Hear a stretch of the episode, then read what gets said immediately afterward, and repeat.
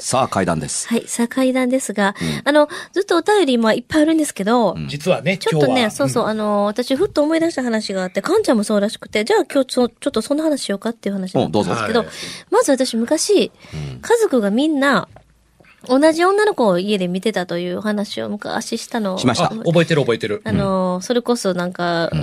おかっぱの、みたいな、それこそジャンジャンパースカート履いとるような、みたいな、うんはな女の子あがの、視ち覚、ちちびまる子ちゃんみたいなよ。視覚でしか見えないんですけど、っていう話ね。うん。で、あの、たま、たまたま、たまに母が、いや、着物の時もあったっていう話をしてましたようね。ん、その続きね。その話を、この間してたんですよ。ほんで、私の記憶の中で、私がみんなにしたと思ったんですけど、うん。違うかったんですよ。妹がさっき言い出してたんです。うん私やでって言われたんです。うんその話は私やんかって言って、で、姉ちゃんとかがびっくりしたんやんって言って、あ、それでいろいろ思い出してて、うん。なるほどってなって。で、結局、にょ、にょけとおかしいけど、にょけじゃないな。私、妹、母、母、女ばっかりが見てて、ん男性は一人も見てないっていう。同じ人物を。お、そうそうそうそう、んお父さんとかお兄ちゃんとか弟は、そんなん見たことないわ、みたいな。アホかお前らぐらいのノリやったよって言われて、思い出して、あ、そうよねって。女しか見なかった。女しか見なかったってなんかあるまあのかなまあ、って。まあまああることですね。ああ、そうですね。女性、もし女、女の人だけでそう、すね。女そうで性、すね。結局じゃあ女しか見てないやんっていう。うん、のが出ましたねうん。気づいた、それに。気づ気づいた。てしまちょっと気づいたことを思い出したみたいな。ちなるほど、なるうんほど。だからそれが日月さんが思い出した。ちょょっと思い出したんです。うーん。かんちゃんはあのね、拙者の方は、あの結構、今こうしてる拙者にとって結構取れたてのやつなんですけど、うんうんもぎたて。えーそうそう、もぎたて。はいこれな、どう言うたらいいんかな。某、有名カメラ屋さん。 はい。うん。うん。うん。うん。で、あのー働いてる、まあ、友達がおりましてね。うんうん。あのーその中に入ってるテナントの中で働いてるんですけれども、はいううん。んその子が、うんあのーこう、なんかカウンターみたいなところにうんいてて、こう、締め作業してましたと。はい。締めの最後のね。はい。うん。で、その子は、まあ、えー、イニシャルじゃ R ちゃん。R ちゃんはね、うん。このカウンターの右端に立ってて、うんなんか、なんか数えたりとかしてたのかな。うん。で、右耳に、うんあの、インカムっていうの、うんああいうのをしてたんですって。はい。うん。ほんで、カウンターの、えー反対の端うん。には、あの、同僚の、うんえー T さんうん。が立ってて、同じように締め作業をしてたんですって、うんなんか書いたりとかしてたのかな。で、R ちゃんから見て T さんって左にいたんですよね。うん。で、その T さんの方は、今度左耳にうん。インカムをしてました。はい。はい。で、カウンターがあって、そのカウンターの右端に R ちゃんがいて、えー反対の左端にはうん T さんがいました。はい。で、えーその真ん中が空いてますよね。誰もいない空間が空いてますよね。そこからですね、なんかこう、これって何々ですよねみたいな。うん。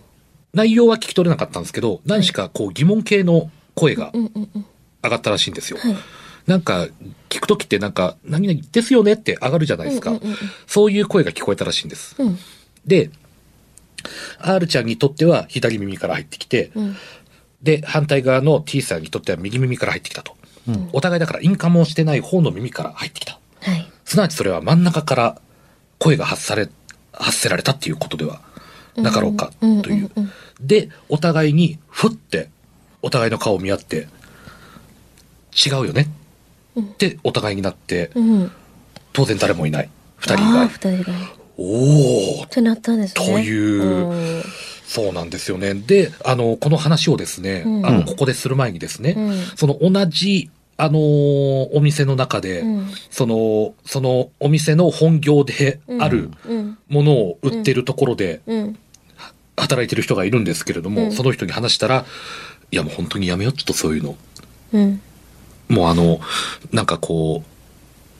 人、人が通るとなんか反応する感知器うん。とか、あれ勝手に反応したりとか普通にするから、うん。やめようそういう話っうん。ていうすごくマジなトーンで、うん。あの、言われたようなこともあって、うん。まあ、ちょっとあの、分かっちゃった人もね、うんいるかもしれないけれども、やっぱり有名な、うん。難波と場所難あ難波とか震災橋にある大きなでりょ電気量販店ってやつ、まあ、言うたらそういうことです。そうね、はい大変だったもんね。あのーほんまにあのーこう、なんていうのあの時の、その、語り継がれるあの時の出来事うんを、それこそ道路渡った反対側で、あのー見てたっていう人も、あのーいるぐらいですから、実際に。うん。これは知り合いの知り合いっていう、ちょっと遠いんですけど、はい。最初復活した時だったですかね。いろんなものに様変わりして現在の姿になってるんですけど、うん。 1階のトイレがなかった、なかった、なかったというふうに言われてたんですけど、うん。いや、図面上にはあるし、い前の時にはあったでしょ。調べてみたらというか、必要なので、あのー上と同じ並びで調べてみたら、壁の中に埋められてましたからね。トイレが、うん。確か確か。確かにでも、うん行ったことあるある、昔。一階にトイレって確かになくないなんでかな上にはでも、上の階にはあんねや。ええ、それはね、お客さんに入っていただきたいことも込みで、トイレだけで済まれて、あの、済まされて帰れ、帰られても困るのでっていうのは、込み込みなんですけども埋めね。られてたとか。っていうのがなんか穏やかじゃないよな。もともとあったんでしょ。確かね、どんどん、どんどん、どんどん、どんどん、あ、ここだけ空間やんかって開けたら、あの、トイレが出てきた。ななんで埋め込まれたみたいなことがあったなどという話を、あのー聞いたりはしますけれどもね。あのーね、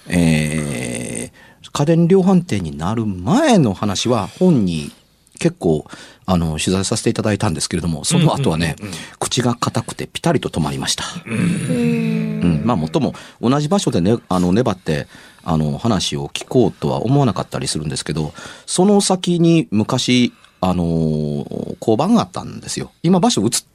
てますけどね、あの辺りに、まあ、交番はありますね、確かに。こうはい交番があってそこ交番のあった場所に道ができて区画が2つに分けられたんですよ。うんうんうでんその分けられたあのー道の脇にはあのー古いお地蔵さんが代わりに置いてあるはずです。そのお地蔵さんの真向かいというか、あの、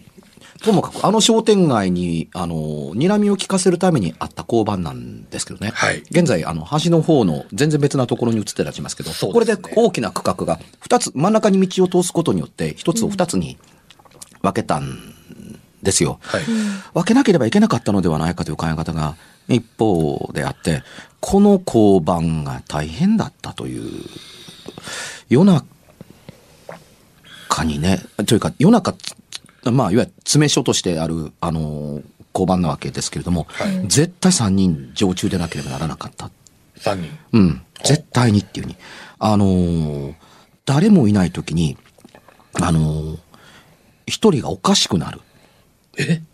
で、あの、普段は、あの、銃を携帯されてるお仕事ですから、そうですね何かの弾みに、あの、ホルスターのフックを外して、抜かれでもしたら事件になってしまうから、というので、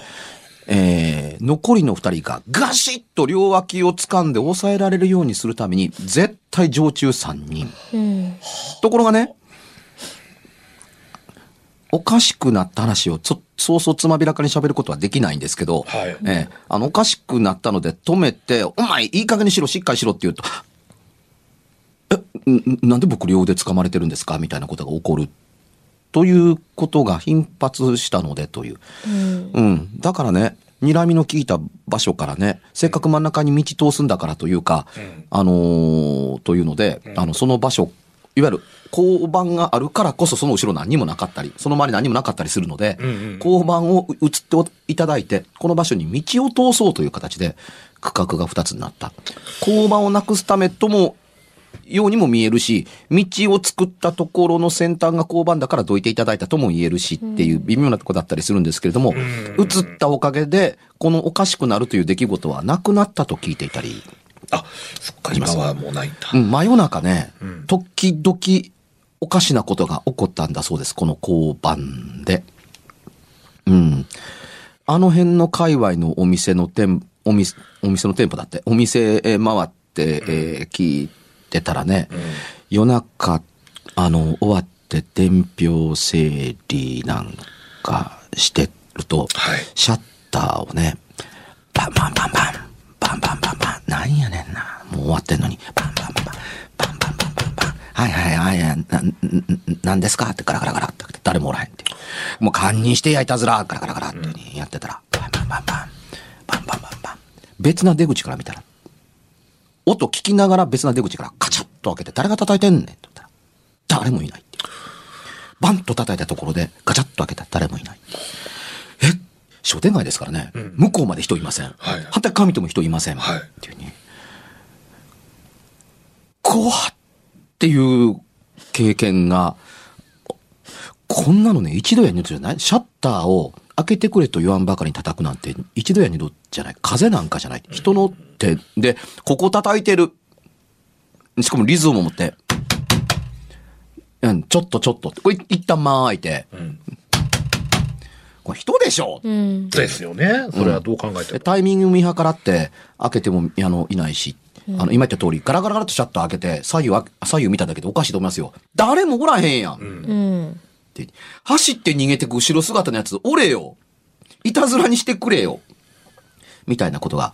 まあ、これは比較的話しても構わない部類のレベルだったりしますよね。近いこと本に書きましたけれども、うん。これにまつわってね、あの辺の界隈のここの店、あそこの店、あの、ここではみたいなこと言うたらね、うん、結構。で、書か書くのやめました。これね、やっぱね、場所が分かった方が面白いし、はいあの、極論言うと店が分かった方が面白いって。え、はこいこでっていうようなとこだったりするけど、はいしかししそれで伝えたいのは僕のあの目指す会談の目的ではないはい。のでというところだったりするわけですよね。だから、この店でそんなことがずっと続いてたんだ。これがね、ずっそれまでなかったのに、あのー突如ということもあったりするし、いや、その前からあったとも言うし、今もあったりするし、なかったりするしっていうので、あのーえー前回の時に言いましたかね、通り過ぎるかのように、ああ、はい、採用しまし一たね定の期間があったり、突然起こって突然起こらなくなってということだったりするんですけども、んあの体験者はいる。だからもう終わってなくなってしまったのにここであったというのはどうかなと思うし、今も続いてる、小さいけれども今も続いてますというのもあったりします。うん。うん。で、これがね、商店街にあるだけであって、商店から街から離れたところの店にだって、あるいは家にだってあったり、いいいするわけですから、何かによるの、何かによるせいとは必ずしも限っていなかったりしますから、あのー心霊スポットなどという言葉が肩払いたいわと思うのが、ここにあるっていうふうに。人が住んだって、人が行さんおったって怒ることは怒る。うん。うん。人がいないところで目撃する事例の方が少ないねんからおかしいやろっていうふうに思ったりしますからね。まあたまたまね、僕はあの、使わない心霊スポットなどという言葉を使ったりしますけど、はいうん。あの、人が、あの、住人がたくさん出てくる場所がある。はい。住人スポットとは言いません。マンションです。そうです。ただのマンションです。マンションから人がたくさん出てくるから、住人スポットとは言いません。はい住人が住んでんねんからっていうとこですよね。うん、だからね、あの、なんか一個見た途端になんとかスポットっていうふうに名付けるのはどうかなと思うんですよ。そういえばあれですね。あの、お便りの中で、あんまり使わない言葉を、あの、質問で書かれている方いらっしゃいましたね。ありましたね。こあのお便りうん読んでみます、あったあった。ちょうどこうんの流れで。これですね。うん珍しく僕が読みましょう。はい。木原さん、松山さん、日月さん、こんばんは。いつも楽しく聞かせてもらっていますあれ。だ。はい私は角田二郎先生とつけときます。うん。角田二郎先生の後ろの百太郎を読んで心霊に興味を持ちました。私も好きでした。拙者も大好き。うんえーその中に、えー守護霊というものが出てくるのですが、もっと詳しく知りたいので、できれば守護霊について語ってもらえないでしょうか。お願いします。という守護霊。出ました、守護霊。守護霊。ラジオネームには、あげおさんと書いてありますね。あげおさん。はい。えうんー守護霊えー一世を風靡して日本にオカルトブームなるものを,を発生えーさせたと言っても過言ではないうん。要素の一つですね。角田二郎先生の書かれた、あの、後ろの百太郎と、その前からスタートした、恐怖新聞というものと、えーね、えーえー時あたかも、えーテレビでは、あの、新倉岩尾さんが、あー構成作家の、はいえー放送されてた、あの、あなたの知らない世界、うん夏によくやってました。うん見てた。えええーそれから、あのー中岡俊也さんが書かれた恐怖の心霊写真集、サラブックスから出てたのかな。うんえーこの本で、えー日本は、まあ、そこへ持ってきて、ユリ・ゲラなんかがやってきこようもんならっていう世界 が、ありかまぶっしたねてきそういうて部分、超能力。大騒ぎになるわけですよね。はいはいはい。えーで、守護霊というものが出てくるんですけれども、もっと詳しく知りたいのでと書いてありますけれども、うんうんえー明確に守護霊というものが何なのかというのは、あなたを守護してくださる霊が後ろにいますよみたいなことを確かにあの漫画でお書きになられてえーます。うんあの、うん角田二郎先うんうんそうです生ねは。うんうんええしかし僕は何の根拠もない話だと思っています。うん。うん、これをね、断定的に、あの、この方も霊能者から聞いたって書いてあります。ほとんどのものがあはい霊能者から聞きましたっていうとこだったりするんですけども、うん確かめられた話なんと一つもありません。うんで、おそらく守護してるものが後ろに立ってるというビジョンそのものは、あのーカメラ、あの、フォトグラフっていうのがうん、初めて登場した時に、うっかり二重ミスで、あのー今映ってる人間とさっき撮った人間とか、被って映るっていうことを、これは仕事にできるぜ。あのーこの世ならざるものが撮れたぜっていうので、あのーカメラスタジオというか、フォトグラフスタジオがたくさん立って、あなたの心霊写真撮りますみたいなものが、大ブームになっうんううんん。たんですよ。うんうんうん完全に自由撮影ですけどね。で、この後ろに人が立ってるという、あの、亡くなったものが後ろに、な亡くなった人が後ろに立って、えー写真に写るのだっていうことそのものが後ろに人が立って、守護する人がいるんだよとか、あの、3人いるんだよみたいなことを、と連動して定着したのではないですかね。あの、おおいわゆる、あの、今、名前を挙げた人たちがみんな、こぞってこの言葉使い始めたから、そういうものだというところですけれども、もともと日本に守護する例がちゃんとついてますなんて話なんかどこにも出てこやせえへんので、うん後から出てきたことでは、あの、あると思います。まあね、えー漫画読んだら、あの、誠しやかのように、あの、それこそ、あの、三代目やから六代前に亡くなられた方がお守りについてくれてるんです、っていうことだったりするんですけど、何を根拠にそうなのだっていうふうには書いていません。そう。漫画やからね。そう、うんねただね、後ろの百太郎という漫画そのものが、あの、守護霊が本体を守るという、あの、構成エレメントでできているので、んあの、これがそのまま、あの、来てるわけですから、漫画の設定の核となるべき守護霊というものってどんなもんなんですかというと、あの漫画の中では、あの漫画で書かれていることが、あの漫画として正しいんでしょう。うんうんうん。で、それを、後ろの百太郎という漫画の中から持ち出して、えー、あの、私たちの世界もそうなんですかっていうと、去ってね、というふうに思います。やがてこの守護霊という考え方は言葉を変えて、スピリチュアルガーディアンとか、ガーディアンスピリチュアルという言葉に置き換えられて、で、えーね、えー霊能者がスピリチュアルリストという形の名前を書いたりするかのように、シフトしてるかのように見えながら、えー現在あったりしますけれども、名前は違ってるけれども、言ってることやってることがどれほど違うのかっていうと、ね、えーどうなんでしょうね。僕はいろんなものを長い間、あの、見てきてるので、突然こんなのを、ここういう人らが書いたり、こういう人が言い始めて、流行り始めたわっていうのを見てい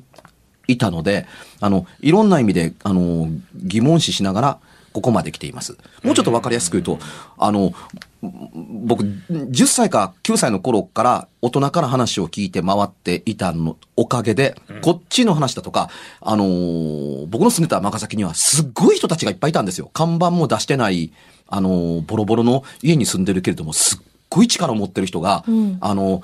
あの、いただけるお金だけで結構ですっていうふうに、あの、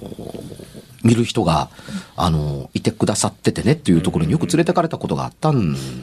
ですよ。で、そこからの話はいろんなことが、あの、あったりしたおかげで、後ろの百太郎も教務新聞も僕は漫画としか読めなかったう。んうんうんうんうん。せえ、そ僕はそうは思わないなっていう方が先なので、んあの、新耳袋がかけたのは染まらなかったからです。んで、あの